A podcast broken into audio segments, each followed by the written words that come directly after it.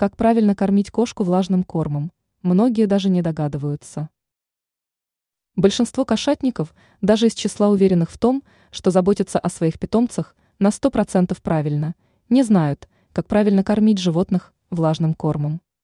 Ветеринары рекомендуют устранить эти ошибки, и питомцы за это будут благодарны.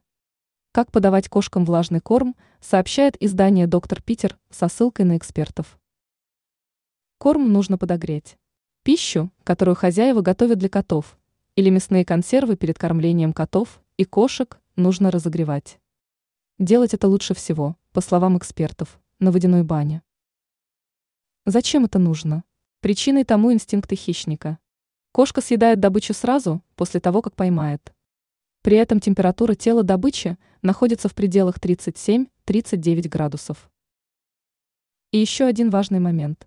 Владельцам кошек не рекомендуют смешивать сухой и влажный корм. Так сложно рассчитать объем порции, к тому же высока вероятность возникновения проблем с пищеварением. Ранее мы рассказывали, собаку какой породы лучше всего завести новичку.